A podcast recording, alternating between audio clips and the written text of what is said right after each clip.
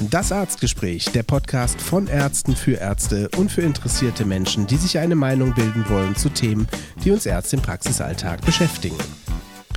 Unser Thema heute, was ist die Aufgabe der Ärztekammer? Plus Ergebnisse der Kammerwahlen 2023 in Hessen. Mein Name ist Christian Sommerbrot, Facharzt für Allgemeinmedizin und Hausarzt in einer Gemeinschaftspraxis in Wiesbaden. Und ich bin Christian Köhler, ebenfalls Facharzt für Allgemeinmedizin und auch Hausarzt in einer Gemeinschaftspraxis in Wiesbaden. Hallo Christian. Hallo Christian. Wir haben eine Jubiläumsfolge, Folge Nummer 30. Ja. ja wir haben, äh, sind schon gut im zweistelligen Bereich. Ja, ja. Wir kämpfen uns jetzt auf die, auf die drei Stellen. Genau, sehr toll, ja. Ähm, hätten wir uns vor einem halben Jahr, glaube ich, auch nicht gedacht, dass wir 30 Folgen innerhalb von, ich glaube, sechs, sieben Monate sind es jetzt, die wir das hier zusammen machen, schaffen. Schon ganz ordentlich, ja. Ungefähr, halbes Jahr. Wir haben ja äh, die, die, legendäre Folge zwischendrin ist die äh, Weihnachtsplätzchen-Edition. Genau, ja, stimmt. ja, der Hörtipp. Ja, für alle, die es nicht kennen, ja. Wenn wieder Schokolade in der Praxis über ist, dann auf jeden Fall diese Folge hören. Genau. Heute wollen wir sprechen über ähm, was macht eigentlich eine Ärztekammer so? In Hessen haben jetzt gerade die Kammerwahlen stattgefunden 2023. Ähm, da kannst du auch ein bisschen was erzählen als äh, Vorsitzender vom Hausärzteverband und auch jetzt Mitglied der Ärztekammer, was denn da so äh, die Themen sind, die aktuellen. Und erstmal so zum Thema Landesärztekammer bzw. Ärztekammer generell. Ähm, ich habe da mich immer schon gefragt, was ist denn jetzt genau der Unterschied zwischen der Ärztekammer und der KV?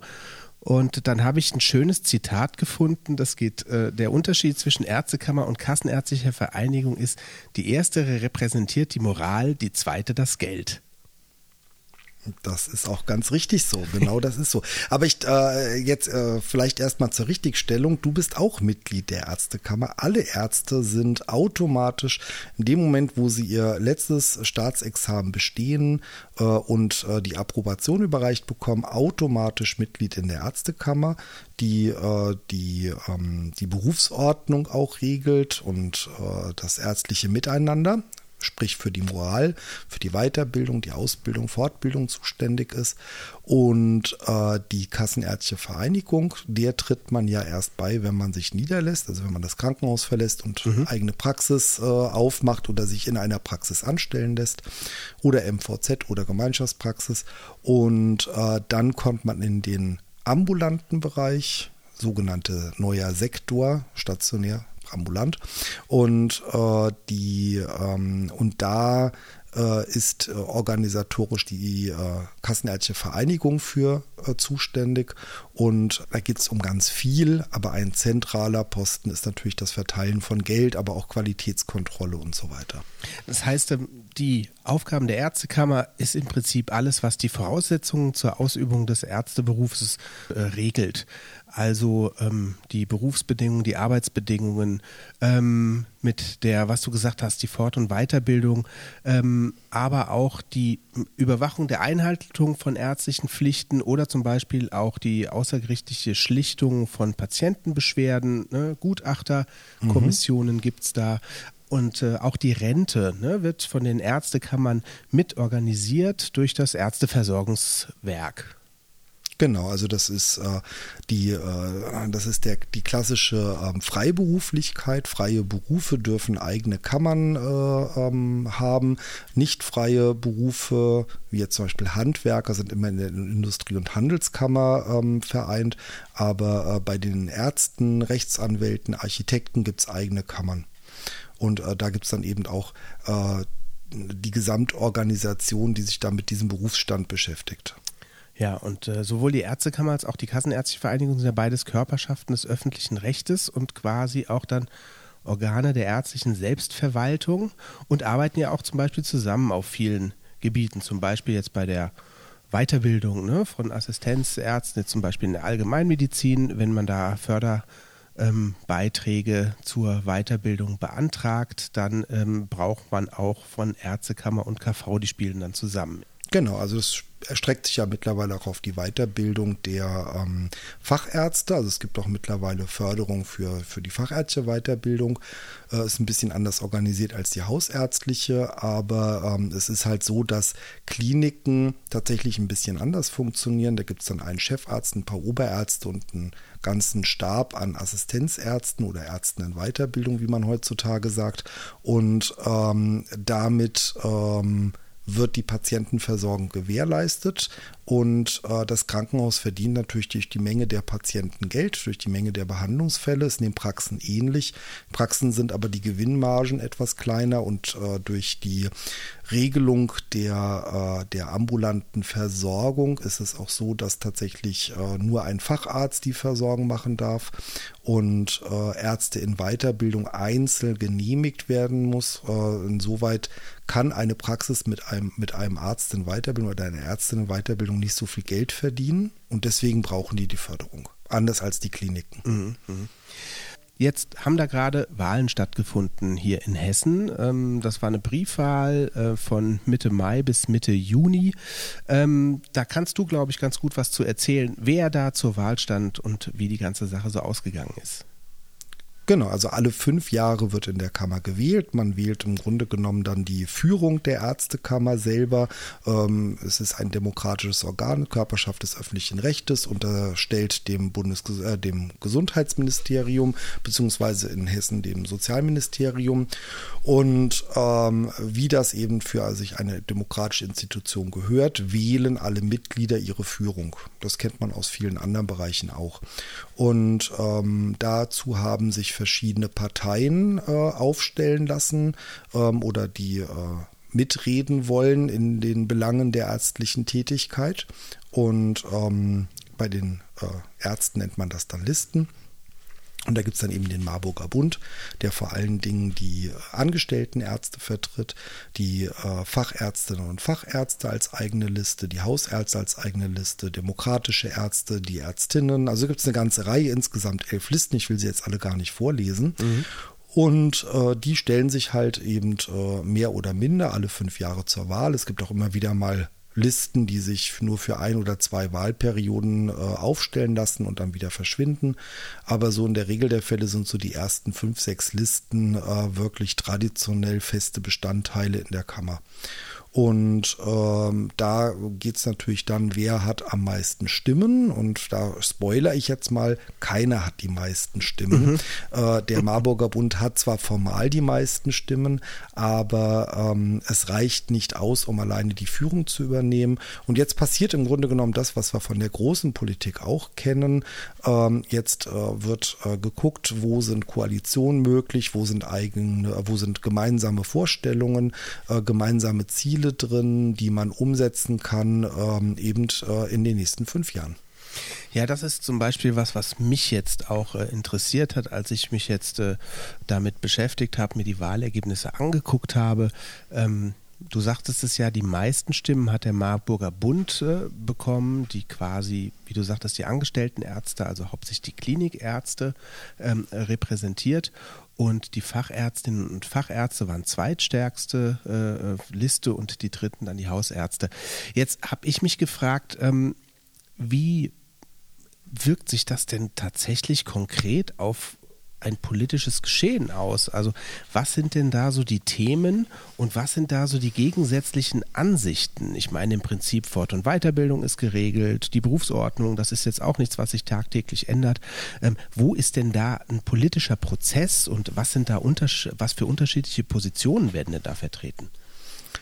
Also eine Riesenbaustelle, weil sich da immer was tut, ist die Weiterbildung. Das ist mit einer der größten Baustellen in der Kammer. Ähm, da äh, die Weiterbildungsordnung wird regelmäßig neu aufgelegt ähm, und dieser Prozess, die Weiterbildung neu zu organisieren, neu aufzulegen, umzugestalten, zu modulieren, das ist tatsächlich dann immer ein, ein, ein sehr langatmiger Prozess. Jetzt muss man auch sagen, das ist jetzt nicht so, dass man sich in der Kammer wöchentlich trifft und neue Dinge beschließt, sondern äh, alle Ärzte, die dort in der Kammer aktiv sind, machen das hobbymäßig nebenberuflich Und äh, dementsprechend äh, gibt es ähm, die äh, Delegiertenversammlung, also da, wo sich dann alle, die äh, reinkommen, das sind 80 äh, Menschen, ähm, die äh, prozentual nach ihren Wahlergebnissen aufgeteilt werden. Und ähm, die diskutieren dann zweimal im Jahr über ärztliche Belange, so dass eben Prozesse in der Kammer einfach auch Zeit brauchen. Das ist jetzt nichts, was schnell geht. Deswegen kriegen die meisten Ärzte auch gar nicht so richtig im Alltag mit, ob jetzt äh, die Haus- und Fachärzte, wie es in der letzten Legislatur war, zusammenführen oder der Marburger Bund. Mhm. Ich könnte mir so denken, also wenn jetzt eine Arztgruppe zum Beispiel der Meinung ist, wir, wir brauchen ja medizinisches Fachpersonal ähm, auf allen Ebenen der Versorgung. Mhm. Und ähm, wenn jetzt äh, eine Facharztgruppe zum Beispiel sagt, ich möchte jetzt die Weiterbildung ändern in Richtung, dass vielleicht die HNO äh, interessanter wird für äh, Kollegen, dort in die Weiterbildung zu gehen, sie vielleicht auch ihren Facharzt mhm. schneller machen können, ähm, gibt es dann Teile, die dann sagen, nö, ähm, das möchte ich eigentlich nicht oder dass das ausdiskutiert wird oder geht es da um Geldverteilung? Ja, um Geld geht es in der Kammer weniger. Das äh, betrifft nur die Gebührenordnung für Ärzte. Insgesamt ist das Thema Geld äh, auch ein bisschen unterrepräsentiert in der Kammer. Es ist äh, eigentlich auch ein wichtiger, wichtiger Punkt. Und man sieht das zum Beispiel beim Marburger Bund, der vor allen Dingen über die Tarifverhandlungen für die angestellten Ärzte so äh, populär geworden ist. Es ist relativ ähm, schwierig. Ich würde es vielleicht erstmal auf einen, auf einen ganz einfachen Nenner bringen, dass ähm, die Medizin früher äh, zu einem, früher war es so, man hat seine Weiterbildung, äh, seinen Facharzt im Krankenhaus gemacht, hat vielleicht noch eine Zeit lang als Oberarzt gearbeitet und dann irgendwann ist man entweder Chefarzt geworden oder man hat sich in der Praxis niedergelassen und äh, das waren so die, die zwei Karrierewege und äh, deswegen waren immer so ungefähr die Hälfte bis ein bisschen mehr der Hälfte eigentlich in eigener Praxis tätig, selbstständig als, als Modell ähm, äh, wie Ärzte funktionieren. Und wir befinden uns eigentlich schon seit, seit etlichen Jahren an einem Bruch. Es werden mehr angestellte Ärzte und die Niederlassung wird unattraktiver oder für viele nicht mehr so ein erstrebenswertes Modell. Und äh, da ist, sind natürlich die Ärzte, die niedergelassen sind, das sind traditionell die Fachärzte und die Hausärzte, die äh, sich stark machen, für den Erhalt der Attraktivität in der eigenen Praxis zu arbeiten. Und äh, der Marburger Bund, der jetzt schwerpunktmäßig die angestellten Ärzte vertritt, hat jetzt an diesem Thema Selbstständigkeit gar nicht so ein großes Interesse. Das interessiert den nicht wirklich so. Mhm. Und äh, das ist zum Beispiel ein Spannungsfeld. Und, äh, Kannst du da ein konkretes Beispiel mal geben, wo da der, wo jetzt in diesem Spannungsfeld sich dann eine politische Debatte abspielt? Ähm, da ich jetzt selber noch nicht in der Ärztekammer an der Delegiertenversammlung war, kann ich das so nicht sagen. Nein, aber es sind natürlich dann immer Nuancen, in, in denen diskutiert wird. Ja. Ähm, die, äh, die, ähm, wenn es jetzt zum Beispiel um die, um die Weiterbildung geht und dann sagen eben äh, die Klinikärzte, dass eben die Klinikausbildung gestärkt werden sollte und dass mehr Fokus auf die Klinik gelegt werden sollte. Und äh, dann sagen die niedergelassenen Ärzte, ja, Moment mal, mittlerweile finden durch die zunehmende Ambulantisierung auch viele Eingriffe, Therapien äh, statt im ambulanten Bereich, die man als Arzt in der Klinik gar nicht sieht. Und äh, das ist dann zum Beispiel tatsächlich ein Spannungsfeld, weil äh, traditionell der Klinikarzt, der nie in der Praxis gearbeitet hat, sich gar nicht vorstellen kann, dass es Sachen gibt, die er noch nicht gesehen hat. Mhm.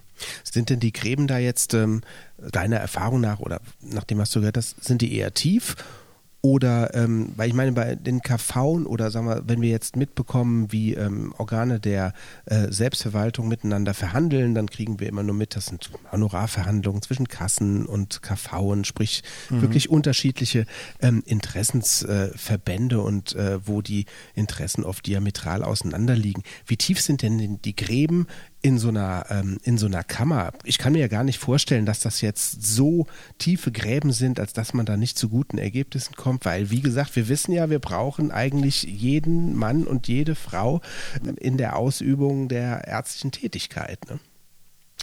die Gräben sind flach und tief gleichzeitig. Mhm. Also ähm, was man sich jetzt nicht vorstellen darf, ist da die Erd, dass die Ärzte da jetzt irgendwie gallisch ähm, speiend aufeinander losgehen und sich gegenseitig beschimpfen, sondern das sind eigentlich relativ zivilisierte, vielleicht ein bisschen hitzige Debatten, aber so insgesamt geht man auch danach zusammen Kaffee trinken. Mhm.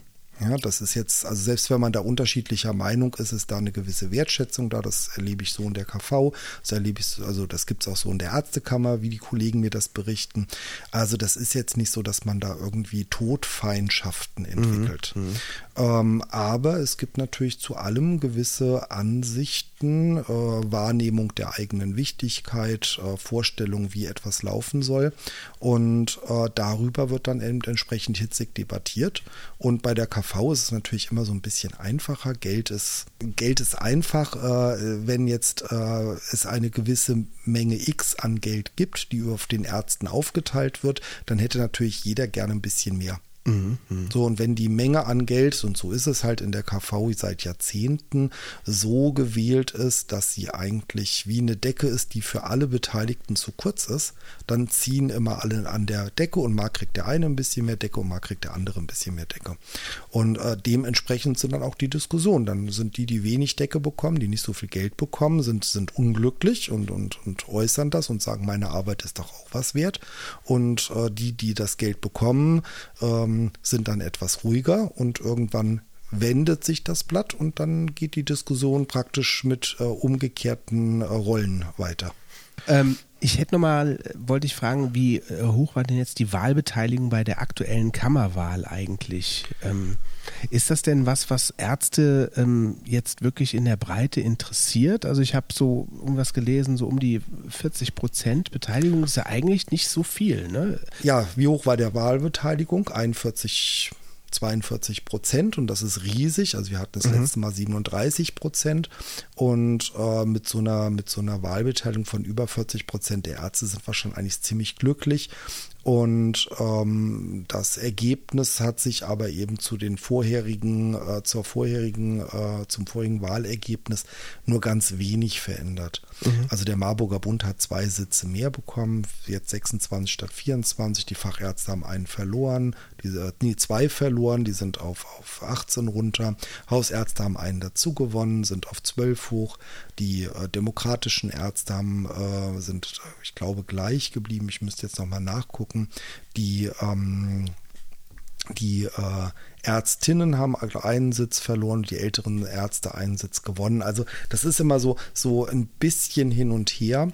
Und äh, auch wenn jetzt viel, viel mehr Kollegen gewählt haben, was total super ist, äh, muss man natürlich sagen, dass äh, diese, ähm, diese Wahlbeteiligung trotzdem nicht so wahnsinnig viel an der Verteilung in der DV verändert. Mhm. So, und deswegen sind Diskussionen auch relativ identisch. Also äh, das ähm, ist aber trotzdem ein demokratischer Prozess und es ist wichtig und ähm, man muss natürlich auch dazu sagen, dass jetzt, wenn der Marburger Bund äh, die, ne, die Kammer leitet, der Marburger Bund kennt ja im größten Teil nur den klinischen Aspekt der Tätigkeit. Alle, die in der Praxis arbeiten, haben aber in der Klinik gearbeitet. Die kennen mhm. Klinik und Praxis. Und äh, dementsprechend macht es schon Sinn, dass äh, da eben entsprechend auch die, die niedergelassenen Ärzte eben ein gewichtiges Wort mitreden, weil eben die Kammer das, das gesamte Spektrum mhm. repräsentieren mhm. soll und abbilden soll. Mhm. Dazu können wir eigentlich auch noch anmerken, man äh, hat generell bei den Kammern auch auf Bezirksebene ähm, Ansprechpartners. Man kann sich immer an die Kammermitarbeiter wenden. Die sind doch immer sehr nett und äh, sind wirklich da für einen da, muss ich sagen, ähm, aus eigener Erfahrung.